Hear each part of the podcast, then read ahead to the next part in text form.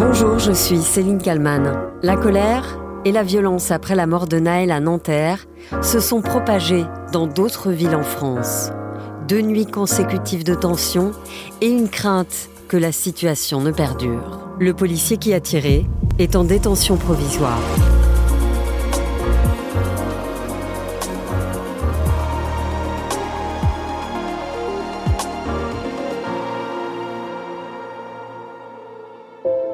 Avant de revenir sur les violences qui ont touché plusieurs villes en France, je vais d'abord faire un nouveau point sur l'enquête concernant la mort de l'adolescent de 17 ans. En l'état des investigations et des éléments recueillis, le parquet considère que les conditions légales d'usage de l'arme ne sont pas réunies. Par conséquent, à l'issue de sa garde à vue, le policier mis en cause pour avoir fait usage de son arme a été déféré aujourd'hui Pascal Prache, le procureur de la République de Nanterre, annonce l'ouverture d'une enquête judiciaire, deux jours après le tir mortel contre Naël.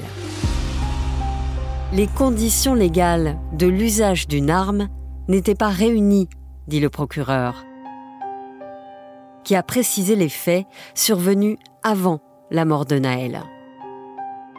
Les précisions d'Alexandra Gonzalez, chef adjointe du service police-justice de BFM TV. Il raconte que l'histoire commence en réalité euh, vers 7h55 lorsque ces deux motards euh, policiers remarquent une Mercedes roulant à vive allure sur une voie de bus et euh, remarquent également que les occupants à bord semblent très jeunes. Ils décident donc de contrôler ce véhicule. Ils les rejoignent au niveau d'un feu rouge et le procureur explique qu'à ce moment-là, le conducteur redémarre grillant ce feu rouge. Une course-poursuite va alors s'engager avec les motards et la voiture. Course qui va se stopper dans la file de circulation où l'on assiste, dans la vidéo, aux derniers instants de la vie de Naël. Les policiers ont raconté avoir tenu en joue le garçon car ils ne voulaient pas qu'il redémarre. À l'heure où j'enregistre ce podcast, la troisième personne qui se trouvait dans le véhicule est toujours recherchée. J'ajoute qu'au moment où le procureur de Nanterre tenait sa conférence de presse, le journal Le Parisien précisait que les avocats de la maman Naël avaient déposé une plainte contre X pour homicide volontaire, complicité d'homicide volontaire et faux en écriture publique. Dans la plainte, l'avocat élargit aussi la responsabilité du drame à l'encontre du deuxième policier, qui aurait dit à son collègue de shooter Naël. Le fonctionnaire qui a tiré sur l'adolescent a été inculpé pour homicide volontaire. Il a été placé en détention provisoire. Incendie, tir de mortier, affrontement avec la police. Au total, 150 personnes interpellées. Pour la deuxième nuit consécutive, la situation a été très tendue à Nanterre, mais pas seulement. Ce une nuit de tension sans précédent depuis de très très nombreuses années, que ce soit en banlieue parisienne ou en province. Et ce sont des symboles de la République qui ont été euh, attaqués à quelques heures donc de la marche blanche à la mémoire de, de Naël, des bâtiments de la police municipale, des bâtiments de la police nationale, des commissariats, mais aussi des administrations ou des mairies un peu partout autour de Paris. Oui, difficile d'être exhaustif ce matin tant les dégâts sont importants en banlieue et en... Dans la nuit du 28 au 29 juin, la colère explose dans plusieurs villes, comme à Évreux, dans l'Eure. Cédric Fesch, de BFM TV. Donc entre minuit et 4 heures du matin, environ une dizaine d'individus, selon les témoins, s'en sont pris euh, d'abord aux véhicules qui étaient garés sur le parking, pourtant fermés par des grilles. Six véhicules ont brûlé. Un véhicule de chantier sur le trottoir a brûlé également. D'après euh, les riverains du, du, quartier, il y a eu des affrontements assez violents avec les forces de l'ordre et ces, ces dix personnes. Un tramway est aussi entièrement brûlé à Clamart, dans les Hauts-de-Seine. Une nuit une nouvelle fois marquée par la violence et les dégradations à Nanterre ville où a été tué Naël. Dans les rues au milieu de la nuit, des voitures en feu, par dizaines. Un bâtiment de plusieurs étages, ravagé par les flammes. Plutôt, des affrontements violents entre émeutiers et forces de l'ordre. Des tirs de mortier d'artifice à répétition et des CRS contraints de reculer. D'autres villes de la région parisienne sont le théâtre de scènes de chaos à Neuilly-sur-Marne, par exemple, plusieurs véhicules de police de la ville sont incendiés. La réponse politique est urgente. Une cellule de crise est convoqué à Matignon. Le président de la République vient d'arriver à la cellule interministérielle de crise convoquée très tôt ce matin. Mathieu Croissando qui est présent. Qui est présent? La Première ministre Elisabeth Borne, euh, évidemment le ministre de l'Intérieur puisque ça se passe à Beauvau, mais aussi son collègue de la Justice Éric Dupont-Moretti, ainsi qu'Olivier Klein, le ministre euh, du Logement chargé aussi de la politique de la ville, qui est un élu de Clichy-sous-Bois. Une cellule interministérielle de crise pour coordonner l'action et la réponse du gouvernement. L'objectif est évidemment de ramener le calme et tout faire pour éviter que les violences ne se propagent. Emmanuel Macron prend la parole. Et les dernières heures ont été marquées par euh, des scènes de violence contre le commissariat, mais aussi euh, des écoles, des mairies, et donc au fond contre euh, les institutions et la République. Et celles-ci sont absolument injustifiables. Et je veux remercier l'ensemble de ceux qui, durant la nuit, comme ils l'ont fait hier, ont œuvré pour protéger ces institutions et ramener le calme. Un peu plus tard dans la journée, les ministres se déploient sur le terrain pour rencontrer les élus et les habitants après la nuit de violence. À Garges-les-Gonesse, dans le Val d'Oise, c'est une partie de la mairie qui est brûlée. J'ai la crainte que cela perdure et que cela puisse même être pire, alerte le maire Benoît Jiménez.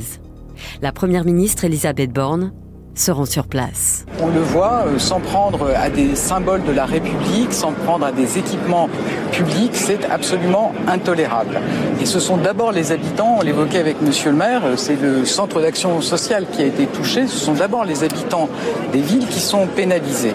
Donc moi je peux vous assurer que Évidemment, on est très mobilisé aux côtés des élus. On va accompagner Monsieur le maire pour euh, remettre en état, pour reconstruire le cas échéant les équipements. Comme beaucoup d'élus l'ont fait, j'appelle vraiment à l'apaisement. Laissons la justice faire son travail. Le ministre de l'Intérieur, Gérald Darmanin, se rend lui dans le nord, et notamment à Tourcoing, où une école a été détruite. Il annonce alors le déploiement de 40 000 policiers et gendarmes sur tout le territoire. Bah, ça m'inspire du dégoût, ça m'inspire euh, beaucoup de tristesse et ça m'inspire beaucoup de sentiments manifestement de lâcheté de la part de ceux qui font ça. Parce que c'est pas la République qui va reculer, c'est pas la ville de Tourcoing qui va reculer, c'est des voyous qui vont reculer. Mais faire ça, c'est dégueulasse parce que parce qu'on voit bien que ceux qui font ça, ils le font euh, sans doute pour atteindre euh, le cœur de la République. À 14h, en ce jeudi 29 juin, une marche blanche s'était lancée à Nanterre.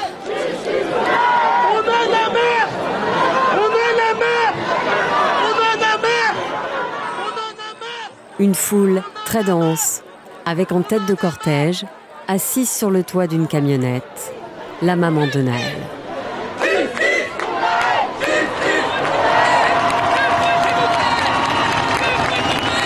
Bonjour Driss Tazawi. Bonjour. Vous êtes euh, président de l'association des élus euh, de France. Euh, on le sent, la situation aujourd'hui semble incontrôlable. Il y a des tramways, des écoles, des bâtiments publics, des voitures, des forces de l'ordre qui ont été visées. Certains ont été blessés. La colère s'exprime et elle passe forcément par la violence. Écoutez, aujourd'hui, le sentiment des élus locaux, c'est celui de la gueule de bois. On s'est réveillé ce matin et on a tout de suite échangé les uns avec les autres pour faire le bilan respectifs de nos nuits, chacun sur nos territoires. Et le bilan est exaspérant, il est tragique pour l'ensemble des moyens que nous avons consentis sur ces territoires, des moyens humains, matériels, financiers significatifs. Et aujourd'hui, tout cela est balayé au presque d'un revers de la main en raison de la tragédie qui a touché euh, une famille et le petit Naël. Euh, aujourd'hui, c'est pas seulement la gueule de bois des élus locaux, mais c'est aussi celle des habitants puisque le premier euh, dommage collatéral, ce sont les 6 millions de nos concitoyens qui vivent sur les 1200 quartiers de la politique de la ville. Et les premiers touchés par ces violences urbaines, ce sont nos concitoyens, qui demain ne pourront pas aller au boulot parce qu'on leur a brûlé leur voiture. Donc la, difficulté, elle est beaucoup là. Qu'au motif d'une poignée euh, d'individus agissants, eh bien, c'est toute une population qui est prise en otage sur nos territoires. Des, jeunes qui sont quand même euh, très mobiles, qui sont visiblement bien coordonnés, alors dans certains quartiers, dans certaines villes seulement. Cette colère, cette violence, vous diriez qu'elle couvait depuis longtemps? Alors vous savez, euh, eh bien, nos territoires et leurs habitants ont quand même traversé un certain nombre de crises sans pour autant qu'il y ait de manifestations violentes. Et puis là, aujourd'hui, eh bien, il y a eu euh, cette tragédie, euh, la mort de ce garçon de, 17 ans, tué par un, par un policier. L'enquête nous dira les, les, responsabilités. Et là, tout de suite, il y a eu le sentiment bien d'une injustice. Le sentiment, une fois de plus, d'être mis à l'index de la société, d'être mis au banc. Et la promesse républicaine aujourd'hui, eh bien, elle ne s'exerce plus, en tout cas en particulier pour cette jeunesse-là. Je rappelle que dans nos territoires... on a l'impression que ça fait 40 ans que ça dure. Mais dans nos quartiers, 20% de la population française, jeune, est domicilié sur ces territoires. Ça veut dire que l'avenir du pays, il passe par ces quartiers, il passe par cette jeunesse. Et à cette jeunesse, il faut lui redonner envie, il faut l'enthousiasmer, il faut l'amener à faire corps dans la République. Aujourd'hui, qu'est-ce qui fait corps dans la nation pour ces gamins? Avant, on avait le service national quelles que soient vos origines, votre culture, euh, le, culte, votre trajectoire, le service militaire, on, se retrouvait indépendamment des catégories socio-professionnelles, indépendamment des domiciliations. Absolument, on faisait corps. Donc voilà un sujet sur lequel on pouvait se retrouver. Mais aujourd'hui, l'identité de ces gamins, c'est le quartier. Voilà, c'est un quartier. C'est pas tant je vis dans la cité, j'appartiens à la communauté de la ville. C'est j'appartiens à un quartier. Et mon identité est celle-ci, envers et contre tous, quasiment quoi. Et c'est là-dessus qu'il faut travailler. Euh, je, ne crois pas, je ne suis pas de ceux qui pensent que euh, on a besoin on en a toujours besoin naturellement, mais que c'est qu'une question de, moyens financiers. Je pense qu'on a besoin de beaucoup de considération. On a besoin d'incarner l'égalité des chances. On a besoin d'incarner la promesse républicaine partout et pour tous, et de leur dire vous êtes nos concitoyens à part entière, pleinement. Vous n'êtes pas en dehors de la République. Euh, vous êtes un territoire de solution, vous n'êtes pas un territoire de problème. et cette considération-là, on en manque et ils en souffrent. Mais ce qui est malheureux aujourd'hui, c'est qu'on a l'impression que l'histoire se répète à chaque fois. Euh, si on revient à 2005, la mort de Zied et, Bouna, qui ont été euh, poursuivis par des policiers, qui sont morts électrocutés dans l'enceinte d'un poste électrique. Là, les banlieues s'embrassent, ça dure trois semaines. On se dit, il faut trouver des solutions, on va se mettre autour de la table. Et puis finalement, bah, à chaque fois, c'est toujours pareil. Finalement, nous, les médias, on vous invite pour faire les mêmes constats et on compte le nombre de voitures brûlées. Euh, qu'est-ce qu'il faut faire aujourd'hui que tout le monde se mette autour de la table? Mais qui peut décider ça Comment le faire Vous savez, la politique de la ville, euh, depuis ces dernières années, depuis d'ailleurs le, plan Borloo, hein, qui a été euh, enterré un mois de mai à l'Élysée, et, le plan et Jean-Louis Borloo d'ailleurs. Une sacrée humiliation quand même pour celui qui avait été missionné par le président de la République pour faire des propositions et de voir la République en grand. Depuis, on a le sentiment que la politique de la ville, et donc la politique des quartiers populaires, et comment résorber les déséquilibres de développement sur ces territoires, eh bien, euh, est sortie des radars. On n'en parle plus beaucoup. Plus vraiment un sujet. Emmanuel Macron, quand il a été élu président de la République, il portait en lui, euh, nous l'avons pensé, une, ambition forte pour ces territoires. Nous avons pensé effectivement que l'un de ces sujets, l'une de ses préoccupations majeures serait de faire en sorte que ces territoires ne soient plus les territoires perdus de la République, mais bien les territoires gagnants de la République.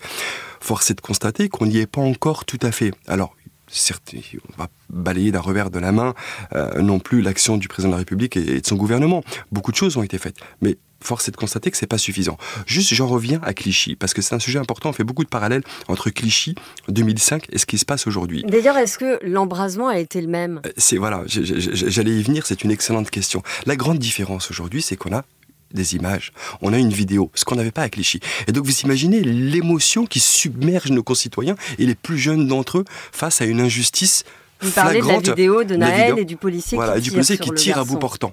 Voilà. Et, ça, effectivement, eh bien, les uns et les autres sont submergés par la colère, par la haine, par la rancœur, par l'amertume, et ils n'ont d'autre exutoire, ce que je condamne hein, par ailleurs, mais ils n'ont d'autre exutoire que celui de la violence pour essayer de se faire entendre. Alors vous avez ce sujet-là, celui de la vidéo, mais vous avez également un deuxième sujet, contrairement à 2005, c'est la prégnance des réseaux sociaux. Aujourd'hui, ils sont tous connectés et interconnectés, et ils s'envoient des messages, ils se donnent rendez-vous, ils envisagent des actions communes et collectives et ils deviennent un groupe. Et ils deviennent un groupe, absolument. Et ils communiquent même au sein d'un même quartier mais même de quartier à quartier. Voilà. Et, donc ça, c'est aussi une difficulté que nous avons aujourd'hui que nous n'avons pas en 2005. Mais est-ce que vous êtes écouté par ces jeunes qui se donnent rendez-vous sur les réseaux sociaux pour aller euh, casser ou pour, euh, pour, pour se révolter? Nous sommes écoutés en temps normal, mais dans des temps comme celui-ci, qui est un temps particulier et spécifique, avec une émotion forte, une intensité extraordinaire, nous ne sommes pas écoutés. Euh, aujourd'hui, ils n'ont d'autre perspective que de faire le plus de bruit possible, de commettre le plus de dégâts possible pour espérer être entendus. Quel rôle aujourd'hui euh, peuvent jouer les, aînés dans les quartiers pour calmer les choses très vite? Alors plutôt que les aînés, moi, nous avons nous un tissu associatif important, un tissu associatif dense, avec des mamans, avec des animateurs, avec des éducateurs, et donc c'est à tout ce tissu associatif et à tous ces professionnels euh, de, la médiation à qui nous demandons d'être présents sur le terrain, de nous faire remonter finalement les signaux euh, que ce soit des signaux faibles ou des signaux importants, de manière à ce que nous puissions prendre en lien avec les autorités compétentes les dispositions qui vont bien. Mais au bout du bout, une fois qu'on s'est dit ça, et votre question est pertinente, depuis 40 ans on se pose un certain nombre de questions, et de se dire, mais ok, très bien, on va se revoir peut-être dans deux ans, dans trois ans, parce qu'on aura le même sujet. C'est comment est-ce que de manière définitive ou presque, on arrive à enrayer le fléau? Vous savez, quand on a euh, créé notre association, l'Association des élus de France, il y a un peu moins de trois ans, on l'a fait parce qu'on pensait que le pays allait pas très bien et qu'il était traversé justement par un certain nombre de fractures économiques, urbaines, sociales, climatiques, mais aussi identitaires. Et donc on a écrit euh, ce bouquin qui s'appelle La promesse républicaine et tous les élus qui ont contribué de régions parisiennes ou des quatre coins de la France, à l'écriture de ce livre, ont non seulement identifié une fracture, mais ont apporté des pistes et ont apporté des solutions. Ce livre a été remis au président de la République, il a été remis à un certain nombre de, ministres, et il propose des pistes. Et je crois que ce qui est important, c'est pas de mettre un sparadrap sur une jambe de bois, c'est pas qu'une question de moyens financiers, c'est pas euh, d'accentuer la rénovation urbaine, c'est pas d'accentuer la, la cité éducative. Je crois qu'il faut un bouleversement des mentalités sur ces territoires. On a besoin d'un choc structurel.